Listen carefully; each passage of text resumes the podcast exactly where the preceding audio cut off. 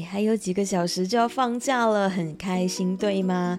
那你今天有哪些期待在假期这几天来完成的好事呢？当然，希望你不会看到今天节目的标题，觉得哈什么假期竟然要我去想人生的目的，然后你就果断的关掉了这期节目，因为没想到啊，二零二三年就这样已经过去了四分一，没想到四月就这样不声不响的来到了。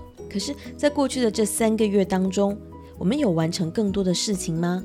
在这些每天的忙碌里面，我们有更加朝着我们的梦想前进更多一步吗？所以呢，今天我想要用短短几分钟的时间来和你聊一聊人生目的。那我呢，想要聊一聊挫折。可能你和我一样，在这过去的三个月里面，或者是有更长的一段时间里面，都在经历着各种的压力。甚至有很多小小的事情都会让你的情绪陷入低谷。真的，当你的生活中发生着一些事情，例如说失恋、家人生病、你的身体出现状况、出门忘记带钱、带包、带钥匙、带文件、大塞车、约好几点钟见面，对方却大迟到，甚至放你鸽子。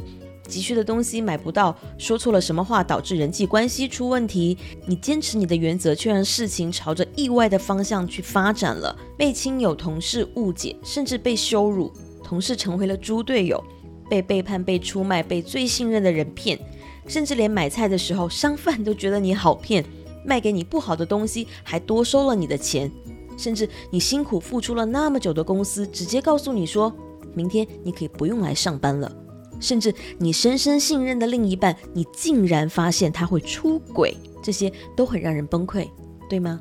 而更加会令人崩溃的是，这些事情往往还不是排着队一个一个的来哦，而是疯狂的涌入，完全没在客气的同时间一起丢到你的面前，一起来。而这个时候，你的反应会是什么呢？你会仰天长啸，大喊：为什么？为什么？为什么？为什么会是我？还是你会放声爆哭，觉得自己是个彻头彻尾的卤蛇呢？当然，遇到这些事情，没有一个是会让人开心的。你当然可以有自己的情绪啊，只是我想要和你分享的重点是，你允许这样的情绪停留在你这一刻的状态有多久的时间呢？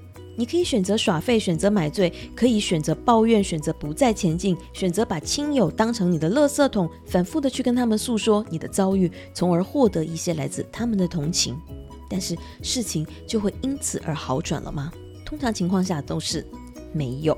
而更多的情况是，当你持续着保持着这个选项的时候，你不只是被这些意外打败，你还会再送给自己一记重拳，狠狠的。把自己打败，所以这就是我今天想要和你分享的关键了。在这些时候，你能做些什么呢？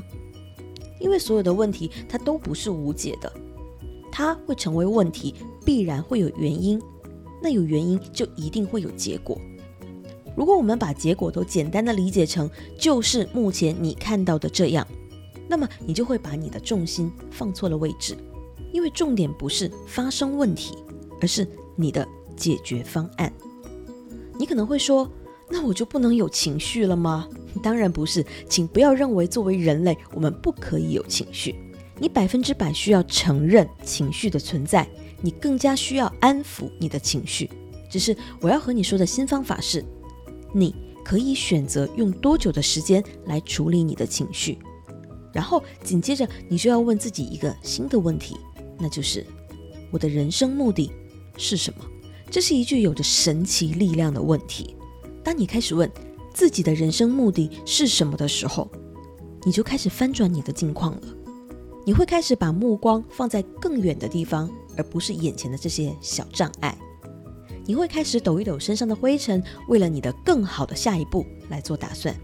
你开始从绝望的状况中不断的去寻找解决方案，让自己动起来，把问题一个个消灭掉。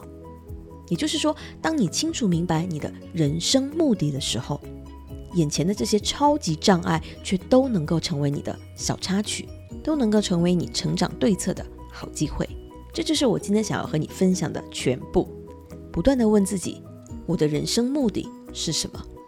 反复的去练习这个问句，你会让自己不断的站在更好的跳板上，哪怕你的人生目的只是想要有更好的两性关系，你都可以透过一次次的负面机会，让自己和对方变得更好，从而实现你的目标。